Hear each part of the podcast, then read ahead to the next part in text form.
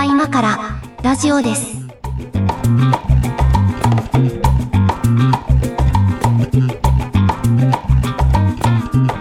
ここは今からラジオです。お相手は上書きです。横屋敷です。今日もよろしくお願いします。はい、どうも。あの、今日もね、長くなりそうなんで、もう早速これ紹介に行きますけども、あ 自覚はあるんだ、自自覚覚はね。はある。自覚はある。あの、えっと、トリフィドさんから、あの、いつもね、はいはいツイッターとかで感想ありがとうございますなんですけいやありがとど、うございます。ツイッターというかん X だね。あの、X の文字数に収まらない感想、質問があってということでね、フォームにお送りいただいたんですよ。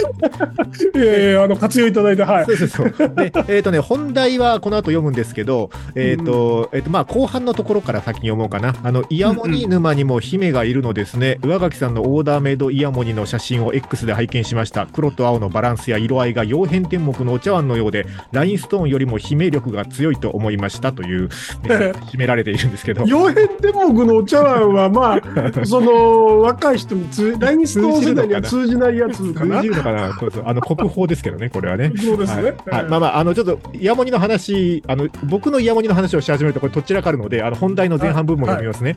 はい、あの、見ていただいてありがとうございます。はい。え、えー以前、ASMR の文脈で紹介されていた、ファイナル E500 というイヤホンがあるんですが、えーこのファイナル E500 のイヤホンをちょうど1年ほど前に買って試していたのですが、えー個人の特性によるものだとしても、ネガティブ寄りの使用感と受け取られる発言になりそうで、X での感想は控えていました。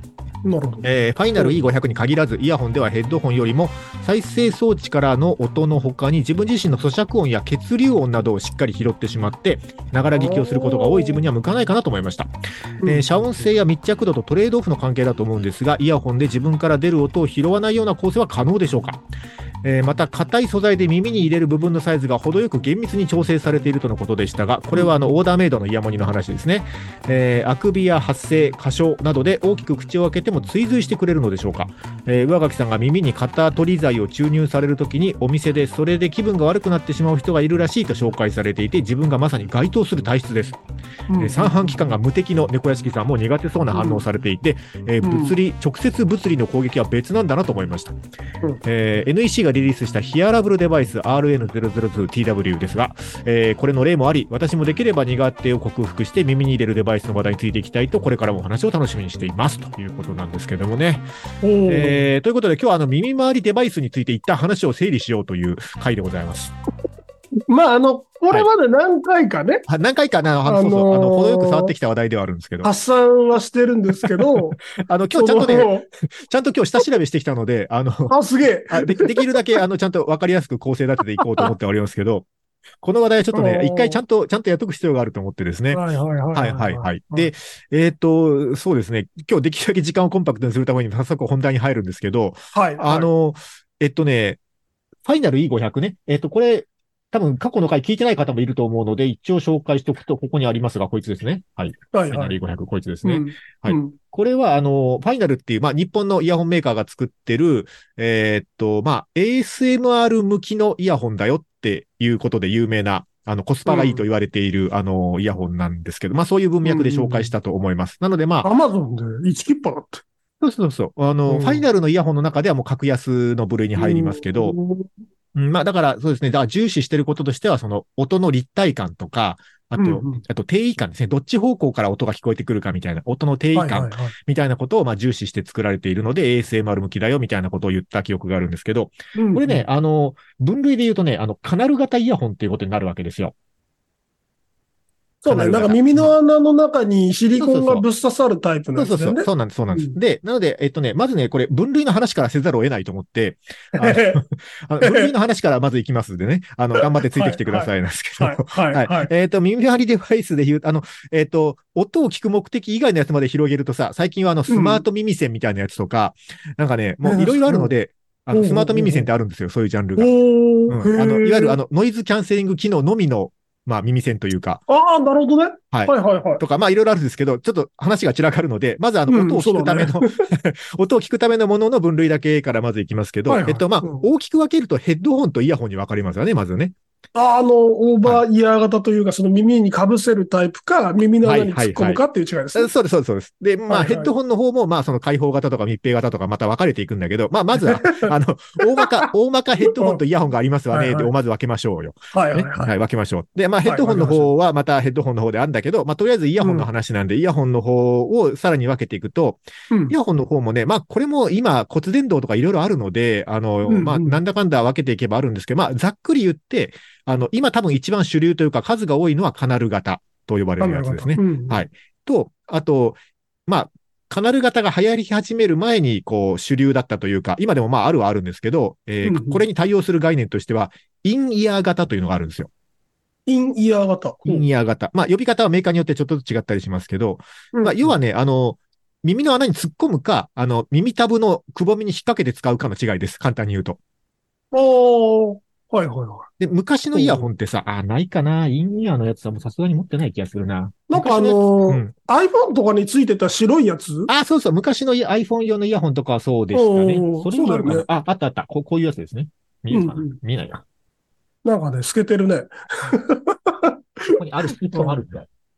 えこのね、イヤホン棚がね、大変なことになったんですよね。イヤホンだ。棚。まあいいや。まあいいやイヤ、イヤホン棚っつった今。はいはい。はいはい。こうこういうやつね。見えますかねこういうやつ、こういうやつ。はいはい。こういうやつね、はいはいはいはいはい。こういうやつ。平べったい形をしている。平べったい。形をしていて、耳の、耳たぶの上のところのくぼみに引っ掛けて使うタイプのやつですね。まあ、一番外側にね。そうそうそうそうそう。つけるやつだね。そうそううんあの、えっと、まあ、これ、専門用語で言うと、磁界と呼ばれる部分ですけど、あの、機械。磁界のくぼみに引っ掛けて使うやつですね。そう。で、はいあのーまあ、インヤー型とそのカナル型に分けたとして、えっと、まあ、骨伝導とか後でやります。後でやりますが、うん後でやります。授業みたいになってきた。受験かな？受験対策かな、うんははい。あの、後でやりますけど、えっと、インヤー型とカナル型にやっぱそれぞれメリット、デメリットがあるわけですよ。うんうんうん。で、えっと、まあ、今、カナル型が主流になってるのは、その、結局ね、これ、音を出すデバイスだということからすると、結局この中に入ってる、あの、音を出すパーツが震えてるわけですよ。当然ですけど。うんそう。で、その、震えて出した音を、できるだけ、そのなんかロスなく、あの、耳の中に送り込んでやりたいというのが多分、イヤホンの作り手側のメーカーの意向としてあるわけですよ。はいはい。で、それは鼓膜までの距離が、あの、どうかっていう話と、うんうん。あとその鼓膜まで届くまでの間にどれぐらいその外部にその音が逃げてしまって、まあ、つまり空気の振動が逃げてしまって、あの、ロスするかっていうところが出てくるわけですよ。うん。うんうんで、カナル型の方は、あの、耳の穴、まあ、これも専門的に言うと、あの、外耳道と呼ばれる部分ですが、あの、外耳道、えーという部分に、あの、突っ込んで、えーまあ、密閉させて聞くので、まあ、ロスが少ない。まあ、逆に言うと、周りから聞いている人からすると、音漏れが聞こえづらいということにもつながるんですけど、あ、猫屋敷さん、マイクがオンになってないかもです。ああ、失礼失礼。はいはい。失礼失礼。すげえ感心してたのに。ここね、トレードオフなわけですよ。音漏れしやすいっていうのは、あの、うんうん。まあ、そんだけ音が外に逃げてるってことなので、えっ、と、まあ、聞いてる方からすると、そのロスが大きくなって、えーせっかく、その、いい音を出して震えている、その振動が耳の中だけじゃなくて、外にも逃げてるってことなんで、あの、まあ、伝わりづらいというか、まあ、ロスが多いってことになるんですけど、あ、はい。そこをカバーするものとして、音漏れも少なくなるし、えっ、と、うん。その鳴ってる音をできるだけ無駄なく、ロスなく、えー鼓膜まで届けるという意味で、まあ、カナル型の方が主流になってきてるのは、そういう理由もあるのですよ。はいはいはい。うんうん。まあ、ところが、ところがなんですけど、あの、トリフィドさんおっしゃるように、えっ、とね、血流音とか、まあ、そうね、体の中を流れているその血液とか、あの、うんこれ人によると思うんだけど、お酒を飲むとさ、結構鼓動早くなる人とかいるじゃないですか。ああ、僕です。あ、猫屋敷さんそのタイプ？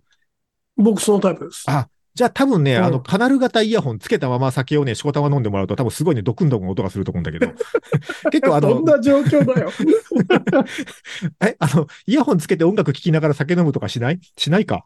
え、な、な、何？え一人でってこと？一人で一人で、そうそう。あ、一人で酒飲まないから、あ、そっか。まあそもそもそういうタイプか。うん。うん、あ、でも、なるほどね。そう、なんか、居酒屋に一人で行ってとかで、うん。イヤホン、イヤホンしないなおかしな人だねそれはね知らんなうん。あまあ、僕結構お酒飲みながらライブ映像とか見るの好きなので、まあ、あの、結構そういうのあるんですけど、あの、外耳道ってねあ、耳の穴の内側の壁ですね。耳の穴の内側の壁。外耳道って結構ね、その、これも個人差あるみたいなんだけど、あの、うん薄い人は薄いんですよ。薄いってことは結構血管が近いってことですね。ほうほうほう。そう、だからここがその、なんていうのかな、あの、鼓動を脈打つと、この鼓動を脈打つ音が鼓膜に伝わってドクンドクン言う音が聞こえるっていうのは、あの、あるみたい。えー。だから普段のその何もない、お酒も何も飲んでない、シラフの状態ではないけど、ちょっとこうそうね、ドクンドクンしてるところに、かつ、あの、カナル型イヤホンのイヤーピースがさ、突っ込んで、うん。あの、入ってくるとさ、あの、それをうんうんこう、媒介として、あの、鼓膜に伝わっちゃうわけよ。はいはいはい。イヤーピースを媒介として。で、こういう人は確かにいるので、あの、意外とカナル型イヤホン向かないんですね、こういう人はね。あ、なるほどね。そう。で、えっと、まあ、それお酒飲んでないとしても、もしそれが聞こえるとしたら、結構そこがセンシティブというか、あの、ナイーブな方なのではという気がします。うーん。で、えっと、もう一個ね、これがその、体から出てる音なのか、その、うん。体から出てるノイズなのか、そうじゃないノイズなのかはね、ちょっとこれ切り分ける必要があって、うんうん。あの、イヤホンの世界にはね、タッチノイズっていう概念があるんですよ。タッチノイズ？タッチノイズ。えーっと、今僕は、これ、猫屋敷さんしか見えてないけど、有線のイヤホンをつけてますけど、有線ってことはこうケーブルが出てるわけですね。はいはいはい。で例えばこのケーブルなんかが、例えば洋服に触れるとか、なんか指で触るとかしたときに、ガサガサ音がするわけですよ。繋がってるああから。、糸電話的な要領そうそうそうそう、糸電話的な原理です。でうん、このタッチノイズがどれぐらいするかっていうのは結構イヤホンのレビューによく出てくる話で、あのね、タッチノイズを抑えることを頑張ってるイヤホンもあるの。まあ結構ほら、あ、そんなのあんだ。へイヤえ。イヤホンつけたまま結構、まあ動いたりとかする人もいるじゃないですか、ジョギングしたりとかう。んで、そういう時にこのケーブルがこう揺れたりとか、服に当たったりとかした時に、ノイズが、まあタッチノイズがあまり乗らないからいいですねっていう評価になってるものもあるし、え、それどうしてんだろうね。まあ多分ね、一つは材質ですね。イヤホンの材、あの、ケーブルの材質と、あとこの、外側のね。そうあとこの付け根の部分の処理ですね。をどういうあの接続にしてるかっていう処理のところと、とあとまあ。僕基本的にね、あの好きなタイプのイヤホンっていうのは、これ、猫屋敷さんわかるかな？うん。こういうタイプで、あのね、まあ、これもなんだろう、絵を、絵を描いたハマグリみたいなやつ持ってますけど。あのね、これケーブルの方見てほしいんだけど、ケーブルの方はね。一はい回はいくるって回ってから、これがこういう風に耳につくわけですけど、要はね、これ、うんまあ、俗にシュワー掛けって言われる、うわーさんが作ってる、はい、はい。シュワーが作ってるイヤモニの、あの、付け、推奨される付け方なので、俗にシュワー掛けって言われるんですけど、えっと、はい耳の穴に突っ込んだイヤホンから、直で下方向にケーブルが垂れるんじゃなくて、一回次回の上部分を、あの、耳の上部分をこう、ループを描いて、えー耳の後ろ側からケーブルが落ちるような形になる。う。うんうん。っていう構造になってて、このループしてる部分にはね、ちょっと硬い素材が巻いてあるんですよ。ここの型が崩れないように。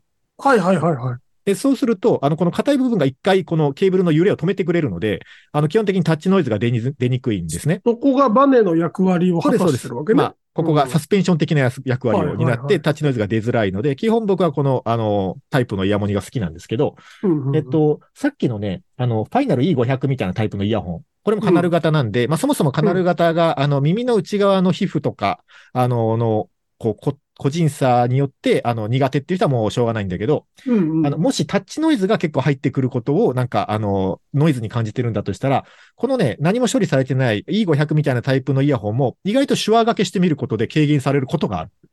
ああ、そのなんか、なんだろう、その硬い部分はさておき、ておき耳の裏にこう回してみて、そうそうそうそう。そうそうそうそう。硬い部分とかついてないけど、だし、本来多分そのメーカーも手話掛けすることを想定して作ってないけど、手話掛けしてみることで、あの、タッチノイズが軽減されたら意外と大丈夫だぞっていうイヤホンも結構あるの。なんか、ププロっぽくなってきたね。手話掛けという言葉が。手話掛けはまああ多分、の、まあね、イヤホン好きの間のスラングだと思う。名古屋走りみたいなもんでしょ？あの、あ、そうそう。まあ、あのワードのジャンルとしてはそうだね。うん、そうそう。そうそうまあ、だから、えっと、一回試してもらいたいのはまずそれで、えっと、それでもやっぱり、あの、違うと。タッチノイズじゃなくて、うん自分の体内から出てる、その血流音とか、まあ、咀嚼音とか、あのね、人によってはね、あの、顎が動くときに結構実は音が鳴ってる人いるんですよ。あの、お僕結構顎関節症も昔やってて、はいはいはいはい。治療してだいぶ良くなったんで、今は全然ないんですけど、結構ね、顎が動くときにね、あの、パキンパキン音が鳴ったりしてたの、昔。わうん。こういうタイプの人は、それこそ骨伝導で、あの、鼓膜にそういう音が聞こえてくるのが、あの、耳の中にイヤーピース入ってると、それが媒介されてね、増幅されちゃうみたいなことはあり得るなと思うので、うんうん結構そこは個人差があるから、その嫌だなとか不快だなって感じるその音の出所、原因が何なのかをまず特定することと、まあ、タッチノイズだとしたら手話掛けは一回試してみてねっていうのがまず最初ですかね。なるほどね。はい。うん。というところが、まあ、E500 に関する、あの、言えることとしてはまずそれなんですけど、う ん。はい。なんですけど、そうね、あとだから分類の話いこうか。えーっと、ちょっと待って、これ見ながらいかないとね、大変なことになるね。えーっと、はいもうちょっとだけじゃあ喋って、あの、一曲書きますからね。はい、あの、分類の話だけちょっとこう終わってから、あの、後半行こうや。えーっと、はいはい。行こうや。えっとね、おいやる気が、やる気がすげえんだけど。いや、今日でやりきっとかないとさ、これもうなんか5回シリーズぐらいになりそうだからさ、今日でやりきるぞっていう、これは、あの、気持ちで？強い気持ちで、はいはい、うんです。はいえっ、と、イヤホンの分類の話だからいくと、カナル型、えーインイヤー型、あ、そうそう、だからね、インイヤー型試してみるは一つの方法だと思います。えっとうんうん耳の内側がセンシティブとかナイーブなので、あの、うん。そもそもカナル型が向かないっていう人は一定数いらっしゃるので、だったらインイヤー型のものを試してみるっていうのはいいと思いますし、はいはいはい。インイヤー型もね、今ね、結構いい、まあ、エアポッツとかどうなんですけど、あ、半カナル型みたいな感じかな？ちょっと、エアポッツは完全にカナル型ですよ。あ、もうカナル型になってるんだ。うん、えっと、あ、まあ、少なくとも無線のやつはああ、はいはいはい。うん、有線のやつは、インイヤー型だと思うんだけど、あれもな、なんかなかなかその、えっと、さっきで言うとこの外的ノイズ、はいはい、はい。外部ノイズがまあまあひどかった気がするよ。ああ、そうなんですね。うん。あの、えっと、これ、だからイヤホンの性能それ自体とはさ、あんまり関係がないところだから、これそもそも合う、そうね合う合わないなんですよ、これは。そうだねだ。そこがずれてるとね、いくらいいイヤホンを使っても、その自分があ心地よい音は聞けないので、確かに、ね。えっと、うんそこの違いはだから、えっと、イヤーピースが、えっと、耳の穴の内側、外耳道の内側の壁に触れてるのがカナル型。うん触れてないというか、あの、外側の耳たぶのくぼみに引っ引っ掛けるだけで使うのがインイヤー型っていう分類で、えっと、カナル型が苦手な人はインイヤー型を、あの、試してみるといいんじゃないかなっていうのと、うん。うんと、まあ、それだと、まあ、あの選択肢が今ね、あんまり本数がたくさんは出てないと思うので、うん。どうしてもカナル型で、えっと、やりたいという方の場合はですね、イヤーピースですね、一つはね。うん、うん、まあ、イヤーピースのはい。てたやつだ。ははいはい。イヤーピースがね、まあ、大きく分けるとシリコンか、あの、低反発ウレタンが多いと思うんですけど、えっと、これもね、柔らかさと大きさがいろいろあるんですよ。うん、うん。で、えっと、まあ、硬い素材ほど、えっと、音の振動をよく伝えるので、うん。まあ、硬い素材のほど、えっと、なんていうのかな、まあ、ざっくり言うと低音に迫力が出るとかね、なんかいろいろあるんですけど、うん、ううんん。あるんですけど、でもそれは、あの、耳の中を流れている血流の音とかを増幅させるのとトレードオフの関係にあるので、イヤーピースを今使ってる状態で、あの、かなり不快感が強いんだったら、イヤーピースをすごく柔らかい素材のものに変えてみる。あの、めちゃくちゃ柔らかいシリコンのやつとかあるので。今僕持ってるやつ、これ、これめちゃくちゃ柔らかいやつですけど、めちゃくちゃ柔らかいやつなんですよ。これ、これめちゃくちゃ柔らかいやつなんですけど、まあ、こういう、こういうのに変えてみるっていうのも、まあ、一つの方法ですね。だから、はいはいえっと、低反発ウレタンもね、これウレタンですけど、低反発ウレタンも、あの、えっと、外側だけ柔らかくて中側に金属の芯が入ってるとかね、結構いろいろ工夫されてるやつがあるんですね。ああ、エアポッツはそのパターンかな？金属じゃないですかね。ああそうなんですね。内側だけ硬いっていう。で、これはね、なかなかね、あの、こう、例えばネットで選んで買うとか難しい部分なので、そうなんだよね。はい。可能だったらね、あの、その、どこにお住まいかわかりませんけど、可能だったら、えー東京とか大阪とか仙台とかだったら、あの、いいイヤホンさんの実店舗とか行くとですね、あの、うんイヤーピースの、あの、視聴用のやつ置いてあるので、イヤーピースは試してから買った方がいいかもしれない。ヨドバ、まあ、ヨドバシは、ヨドピースはねえかねえなまあ、イヤーピース自体売ってるとは思うけど、あの、視聴用のイヤホンと。かを置いてくれてるかどうかは結構店によるんじゃないかな。イヤホンは置いてあるんだけど、そのピースの視聴みたいなやつはできないかな。さすがにそれはイヤホンだけかな。ピース自体売ってるでしょうけどね。イヤーピースは売ってるとじゃあ思うけど。いると思う。うん。な、な、もう逆に山ほど売ってるのよ。シシリコンのやつとか。ああ、でしょうね。うん。うん。売ってるとは思うけど、まあ、これはできれば試して買った。うん。試着は、うん、させてくれないかな。あの、まあ、ちょっとあ一部の頭おかしい人みたいに、こう、あコレクションすることが目的になってる人はね、買いまくればいいと思うんだけど、あの、ええ 自分のその、こう、求める音を追求するために、イヤーピースをちょっと変えてみたい。自分に合うやつを選びたいだったら、できれば視聴できる店舗に一度足を運んでみられるといいと思います。あれさ、あれ結構ハードル高いよね。あの、し試着？うん。なんかその、うん。俺がつけると耳くそがすげえつくわけ。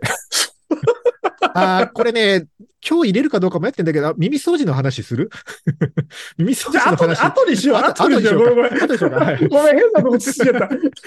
耳掃除の話すると、それで一回分いけるぐらいにはなるけど、まあ、えっ、と、はい。えっ、と、だから、インイヤー型とカナル型の話をして、まあ、骨伝導軽く触れとくか。えっ、と、骨伝導型イヤホン、うん今すごいあの流行ってるので、あの、骨伝導っていうのは、まあ、そもそも構造が全く違うんでですね、これはあの、うんうん耳の穴になんか突っ込むとかなくて、あの、まあ、基本的には耳の前部分ぐらい、こめかみのちょっと後ろぐらいのところに、あの、震える振動板を当てて、えーまあ、頭蓋骨の、まあ、骨の一部を震わせることで直接、あの、音を伝えようという仕組みになってるやつ。まあ、あの、ショックスとかが、まあ、リーディングメーカーだと思いますけど、はい。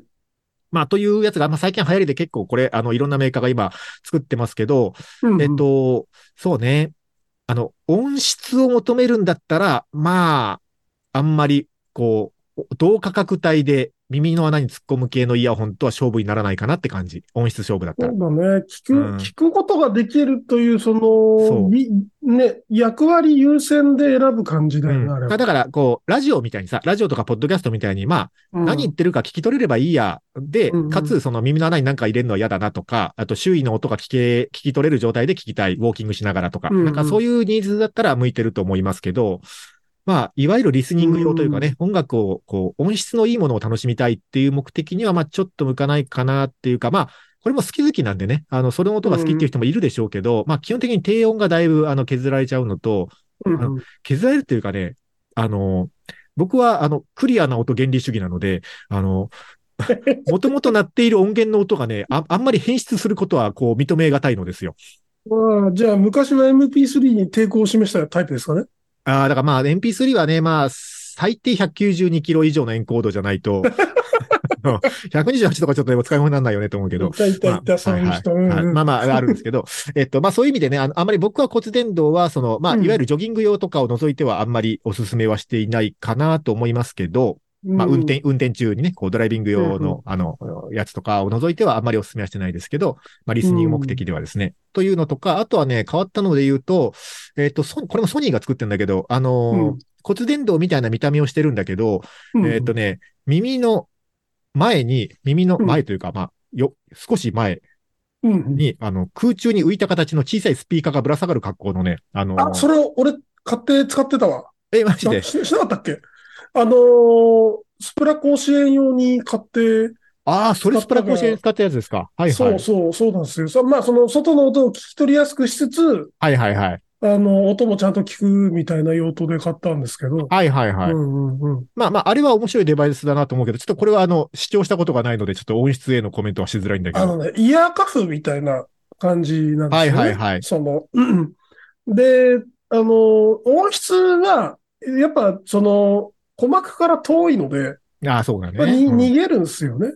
でしょうね、うんそう思いますっ。ていうのと、あと、まあ、その骨伝導もそうなんですけど、音漏れはしますよね。まあ、するよね。それはそうだと思う。音漏れはする割に、あの、小が、ソニーのやつは小型なんで、はいはいはい。あのーそんなに大きな音出ない。うん、そうでしょうね。音量を稼ぐのが結構大変。む無理なんです、そもそも。うんうんなんで、しかもあれ、あれ、あれで、なんかこの先っぽはただのシリコンの、そのストローみたいなやつで、はあはあはうん、あの、ハウジングの後ろの方にあるんですよ。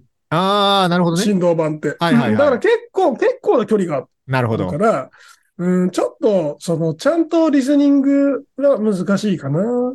これね、あのーマイクとかも一緒なんだけどさ、こう、うん。喋っている人の声とマイクの間の距離が開けば開くほど空気の通る距離が大きくなるから、やっぱね、あの、うん空空気音を拾うというか音が変わるわけですよ。そうだね。だ聞く方も一緒ですよね。その音源からの距離が離れれば離れるほどね、その通る距離の分だけ、まあ、音の変質はするよね。空気を拾って。うん。うん。だから、あのーなんだろう。ちょっと話それますけど、はい。その、みんなのポッドキャストをたまに思いついて聞くんですけど、はいはい。マイクがめちゃくちゃ遠い人とかえいる。ね。あと、お風呂で撮ってるかなみたいなね。すごい反響音が多い人すげえ反響してる人とかね。いや、ととりあえずマイクを寄せろって思うわけ。ああ、まあまあ、そうそうそう。よ、寄ればいいんだけどね、まずはね。まずは寄ればいいんですけど。うんはい。まずは寄ってなんかちょっとピチャピチャしてから、口の音がピチャピチャして気になってから、あなんか。うんあの、木綿でも敷けばいいんですよ。なんかその間に。そうね。まあ、う んまあ、これ、だからマイクの話もねこれしだすとこキリがないので、ちょっと。あーごめんなさいじゃあちょっとやめましょう一曲行きましょうかね。これ、イヤホンの話が進まない感じになってきたんで。はい。じゃあ一曲お願いします。はい。えっ、と、じゃあ、バービーボーイズで、ハエサダイ。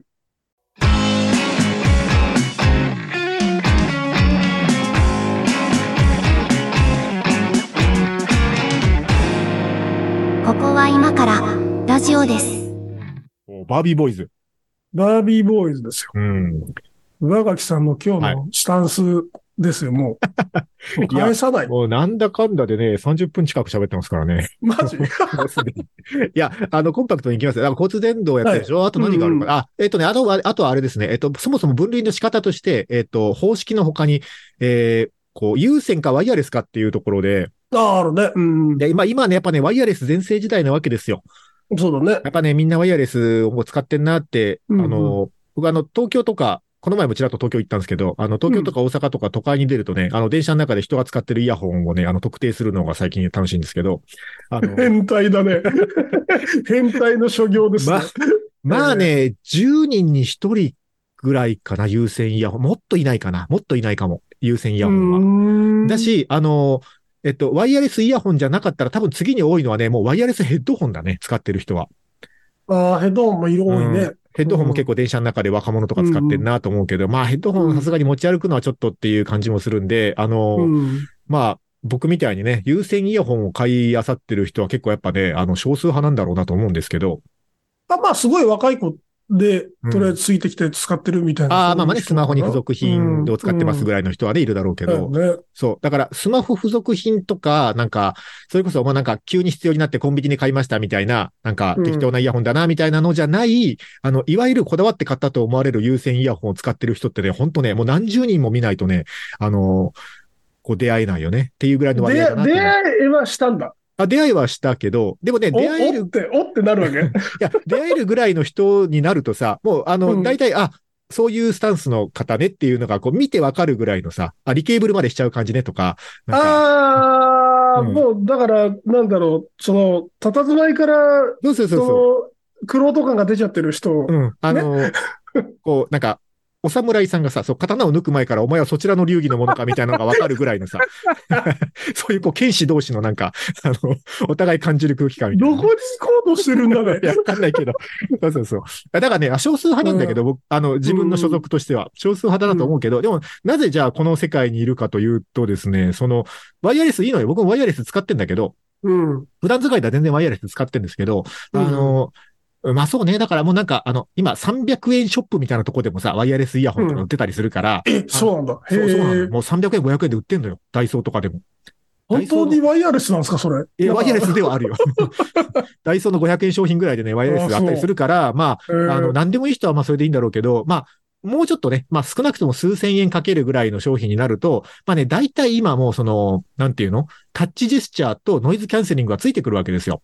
うんうんうん。そうだね。えっと、なんか右側を1回タップで音量を上げる、反対側、はいはい左側下げるとか、2回タップで、えっと、止めるとかね。うんなんかそういう、あの、イヤホン自体のタッチジェスチャーと、あとは、えっと、ノイズキャンセリングね。ノイズキャンセリングのモードがいくつかあったりとか、あの、まあ、製品によってはスマホアプリと連携して、スマホ側でイコライジングできたりとかね。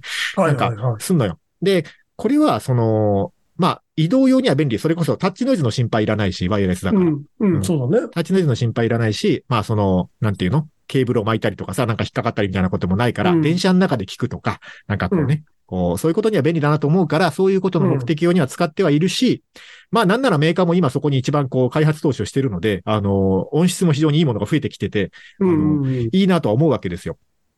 ただ、あの、こう、コレクター気質の我々からするとですね、あの、うんうん数が欲しいので、数をたくさん買ってその違いを楽しみたいコレクター気質としてはですね、あの、いらんのよ、ノイズキャンセリングとか別に。だし、その、えっとね、これ、Bluetooth で繋ぐことになると思うんですけど、Bluetooth とかで繋ぐ時のコーデックってあるんですよ。うん。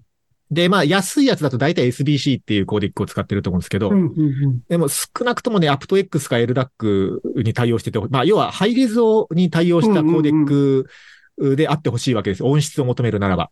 はい。 aptX か LDAC に対応してれば、まあ、あの、一応ハイレゾ対応と言っていいと思うんですけど、でうんうんこれに対応してるやつはね、あの、それ以下の全てのコーデックを網羅してるので、まあね、うんだからその、余計なスペックに金かかってる感があるわけですよ。あの、ワイヤレスヘッドホンというか、ワイヤレスイヤホンは。はい。あの、だって有線イヤホンはさ、そのコーデックの心配とかいらないから、線で繋いぐかららないね。いらないね。いらないんだから。うんそう。だから、その本来のイヤホンのその性能に全てコストをぶっ込めるわけですよ。ああね。なるほどね。そうそう。まあ、例えば同じ5000円するとしましょうよ。同じ5000円する、あの、えっ、と、ワイヤレスイヤホンと有線イヤホンがあった場合に、有線イヤホンは、まあまあケーブルの材質とか言い始めるといろいろあるんだけど、まあまあうんそこは一応無視するとすると、そのコーデックが何、どれ対応するかとかさ、その、じゃあ遅延をどこまで小さくできるかとかさ、うん。うん。なんか、あの、まあ例えば充電性能がなんだとかさ、バッテリーバッテリー持ちがどうかとか、そうそうそう。そういうことにお金かけないといけないじゃん。5000円のコストの中で。うんじゃあ、その本来求められる音質の部分にかかってるコストどんだけないんだってやっぱ思っちゃうから、それだったら有線イヤホンで同じ5000円突っ込めば、あのね、やっぱね、相当、こう、まあ、ものによりますけど、好みの音を見つけることができるぞという感覚があって、はいイヤホン棚を作る人の感覚はやっぱそうなんですよね。たくさん買うから。ねそう、たくさん買うからそうなんですけど。たくさん買うから、それはたくさん買えるようにし、よう、ようなフィールドの方がありがたいわけですよね。うん。うんあ、の、多分だけどね、多分だけど、僕ね、あのまあ、ファッションにあまり興味がないっていう話は以前からしてると思うんだけはいはいど、はいはい。えっ、とね、ネクタイの本数なんかよりは全然多いね、イヤホンの方がね。え、あなた結構その、はいはいはいネクタイはは巻く派じゃない？あ、いや、まあ、人前でネクタイ巻いとかなきゃいけない現場だけ巻きますけど、でも逆に言うとそういう時しかしないから、まあ、4、5本あれば用を出すかなっていう感じですよ。週1くらいではまあ巻くでしょ、でも。週1まではい、うん、まあまあ、月1、2回とか、そんな感じかな、。あそんな、そんな感じなんだ。そんな感じ、そんな感じです。だからまあまあ、そうなんだ。4、5本あればまあ用を足すじゃないですか。そうだね、そうだね。まあ、それで言うと全然イヤホンの方が倍以上ありますからね。あの、倍で聞くんですか？なんか、その、棚を作るってさ、そあはいはいの、ね、10本や15本じゃ作らなくない？えっ、と、だから、レ、えっ、と、なんていうか、こう、あの、あるじゃないですか。レギュラーメンバーとか、そのベンチとかあるじゃないですか。あの、1軍、2軍とかあるじゃない？はいはいはいはい。そうそういう意味で言うと、こう、はいレギュラーメンバーは、あの、倍ぐらいの範囲に収まりますけど。ああ、なるほどね。はいレギュラーメンバーだけで倍行って、その、なんかその下、足元にはなんかその、イヤホンのなり損ないみたいなやつがいっぱいいるわけ。まあ、ファファームがあるわけですよ。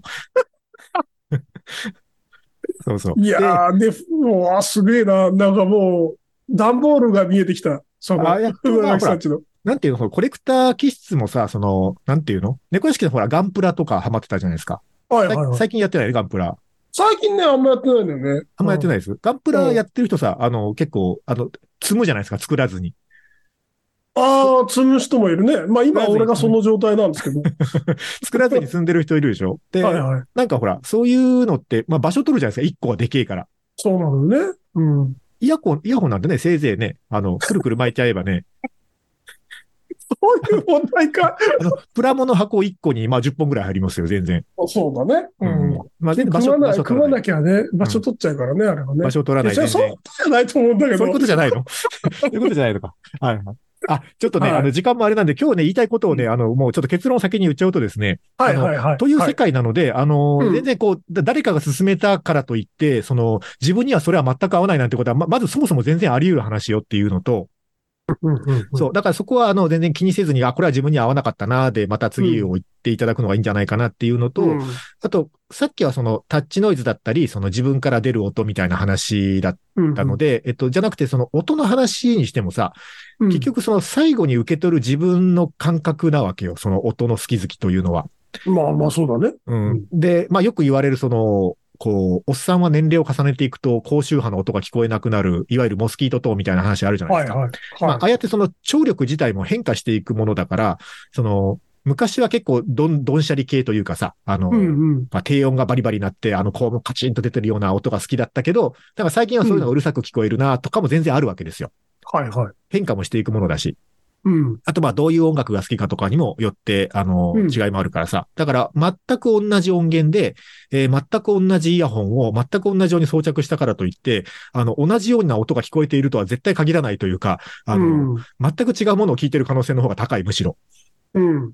なんですよ。うんだか、ら、えっ、と、イヤホンレビュアーを誰か見つけるとしたら自分の感覚にできるだけ近い人、この人のレビューなら間違いないみたいな人のことをまずはね、フォローするのが良くて、そこが合わないとね、もう決定的に合わないですからね。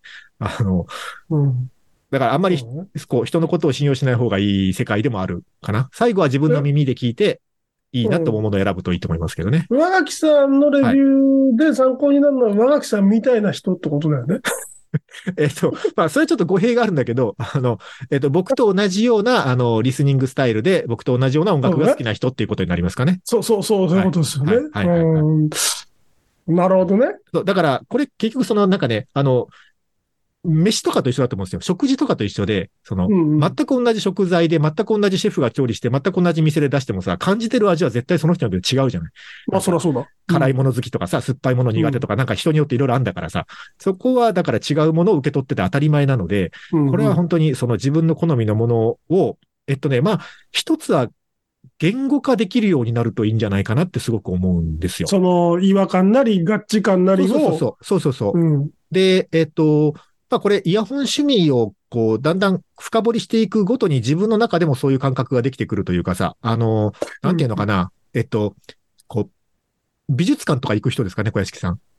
美術館はね、あんま行かないですね。あ、あまり行かあんまないですか？行かないですよ。あんま行かないですうん。よ。まあ、ななんんかそうか笑っちゃ、笑っちゃったりするから。本当猫屋敷さんってそういう、そういうとこあるよな。あまあほら、うんなんか美術品の鑑賞とかもさ、あの、まあ別うんにそう、まあ行くことあるけど、僕なんかも。うんあるけど、うんその予備知識がない状態で、その西洋美術とかよくわかんないからさ、あの、まあ、行くとさ、俺もそんな状態だね。行ってさ、見て、あ、うん。まあなんかいいなとかさ、なんかこういう感じの絵好きねとか、うんうん。なんかこういう系統はあんまりピンとこないなとかさ、なんかそんぐらいの感想の幅に収まるわけですよ、まずは。うんうん。そうそうだね。だけど、なんかこれをこう、例えばそうなんだな、えっ、と、宗教画だったらさ、ちょっとこう、キリスト教的な背景を学んでみるとか、その作家さんがどういう人で、あの、どういうスタンスでこの絵を描いたかとか、なんかそういう西洋美術史みたいなものを勉強するとかさ、なんかそういう状態になればなるほどさ、多分その絵に対する感想の解像度上がると思うんですよ。わそうだね。わかんないけど、その筆使いだとかさ、なんかこう、そういうのあるじゃないですか。うん。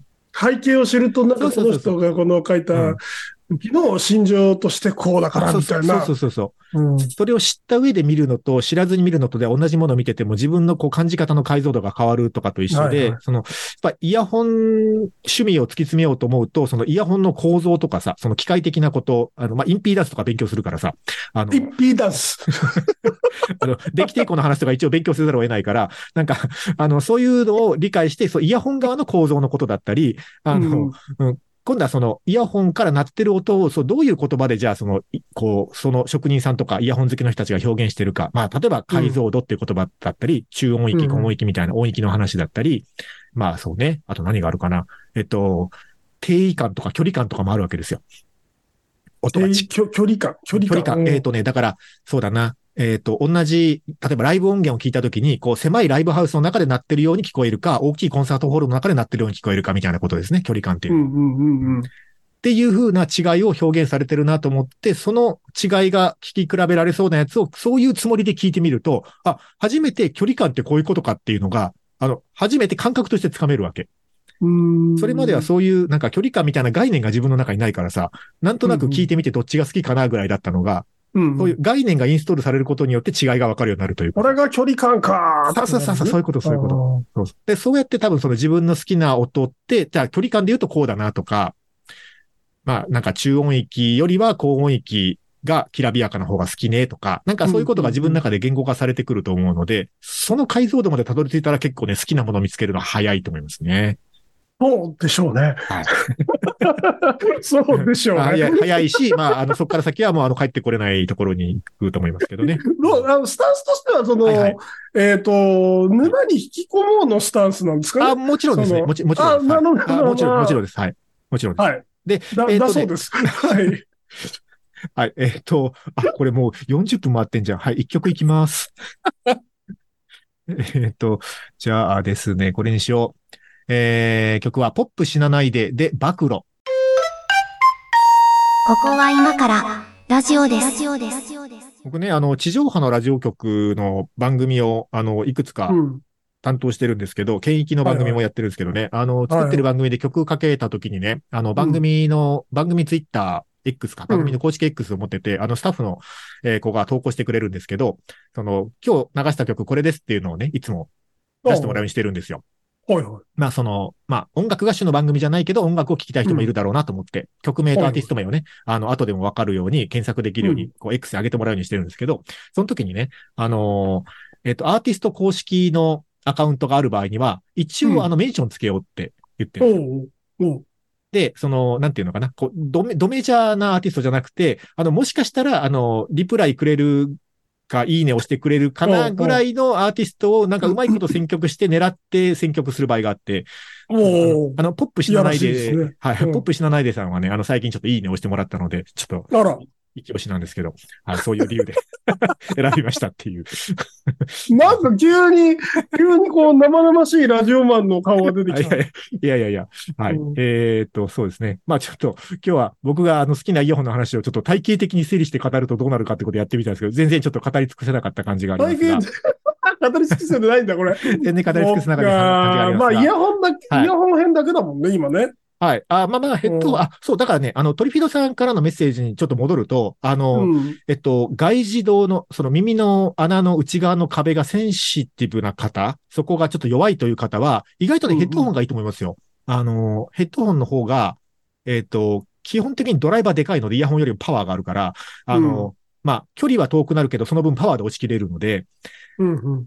えー、まあ、どんな音が好きかにもよる。まあ、これ、ヘッドホンは結構視聴できるお店多いからですね。ヘッドホンをし、そうん、視聴できるお店に行って、自分の好みの音がするヘッドホンを選ぶっていうのはおすすめだし、えっと、まあ、何から選んだらいいかわかんない場合は、まあ、あの、ソニーとオーディオテクニカが一応2大ブランドなので、うんソニーとオーディオテクニカを、あの、聞き比べてみて、えっと、あとはまあ、そこから、こう、自分の好みに近いものをこう探っていけばいいんじゃないかなと思いますし、そうだね。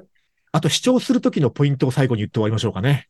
イヤホン、イヤホン視聴のポイントを一つ、はいはい。はい。あの、お伝えしておきたいあポイントがあるんんですね。はいはい、あります、あります。えっとね、あのーこれも僕は、こう、いろいろ、こう、イヤホン趣味を深掘りしていく途中で気がついたんですけど、はい。あの、人間って、あの、でかい音を聞くと、あの、さっきまで聞いてた音よりも、でかい音量の音を聞くと、いい音だと感じる、こう、心理的特性があるんですよ。へえ。だから、イヤホンを聞き比べるときはさ、同じ曲、うん同じ音源で、えー一回聞いてみて、えーイヤホン差し替えて、また同じ曲を聞いてみてってした方が違いがわかるからそうするんですけど、うんうんうんあの、イヤホンにはね、そもそもね、あの、抵抗値というのがあって、あの、まあ、これちょっと詳しい説明は、あの、電気的な説明なので、ちょっとはしょりますけど、はいはい。まあ、要はその、えっと、電気信号が流れてくるときに、どれだけその抵抗をかけてるか。こう抵抗をかけてるってことは、ノイズをカットしてるということでもあるので、あうんうんまあ、これも厳密に言うとちょっと違うんだけど、まあ、あの、抵抗がかかってるほどノイズが少なくてクリアな音にはなるんですよ。まあ、そうじゃないのもあるから、まあ、例外はあるという、あの、留保はしますが、はい。はいまあ、基本的には抵抗が強いは、えっと、ノイズが少なくなる。クリアな音になる。けれども、けれども、抵抗が強いということは、流れてくる電電気信号をせき止めてるので、あの、音はちっちゃくなるんですよ。ああ、そう、まあそうだね。そうまあ、あの基本的にはね、そうじゃないものもありますが、基基本本的には。はい。そう。だから、あの、ノイズが少ないことを重視するために抵抗を高めにしたイヤホンっていうのは、あの、聞き比べたときにちっちゃく聞こえることがある。うん。さっきまで聞いてたイヤホンよりもちっちゃいなということがあるわけですよ。で、そうすると、あの、これはね、正確な比較ができないので、うん。この抵抗値はね、イヤホンの個体差がかなりあるし、あ、これあの、イヤホンのスペック表に必ず書いてあるので、あの、スペック表を見て、あ、こっちはあの、抵抗値でかいやつだなとか、こっちはちっちゃいやつだなと見比べて、で、うんえっと、音量を揃えて聞き比べることがとても大事です。うん、まあまあそうね。そうさね。確かに。さっきまで聞いてた音よりも、ちょっとでけえ音がするなだけで、なんかいい音だなって感じちゃうので、そのバイアスって、思っちゃうそうそうそう、んそのバイアスを、なんかね、迫力があるとか思っちゃうんだよね。音がでっかく聞こえるだけでああ、。なるほどね。そう。んだからそのバイアスを排除する意味で、一回そのイヤホンを評価する耳は横に置いた上で音量だけを合わせるターンを一回取って、これぐらいだなと。さっきのイヤホンと同じ音量これぐらいだなに、こう一回ボリューム合わせた上で、改めて最初から今度は聞き比べるぞのつもりで聞き直す。こうやって比較しないと、ね結構ね、その音量バイアスでね、あの、できい音をいい音と感じ取ってしまって、意外とあんまり好みじゃない音をつかまされてしまう場合があるんで、あの、聞き比べるときのポイントはね、音量を揃えるです。なるほどね。はいうん。これはね。まああのはい。抵抗、イヤホン屋に行って抵抗を見てるやつはもう脱初心者であると言って間違いないと思うんだけど、ただまあ音量、はい 音量を、はい音量揃えるのはまあ確かになっていう。あ、それはそうだね。これも、あの、自分の感覚でいいので、あの、あの、まあ、厳密に言うと計算できるんですよ。あの、インピーダンスの数字とか見て、どれぐらい数値違うかで、あの、どのぐらいレベルメーター上げればいいかとか、厳密に言うと計算できるんだけど、まあ、そんな話はまあいいので、あの、大体自分の聴感として、聞いた感じとして、あの、近いなっていう音のレベルにこう合わせる。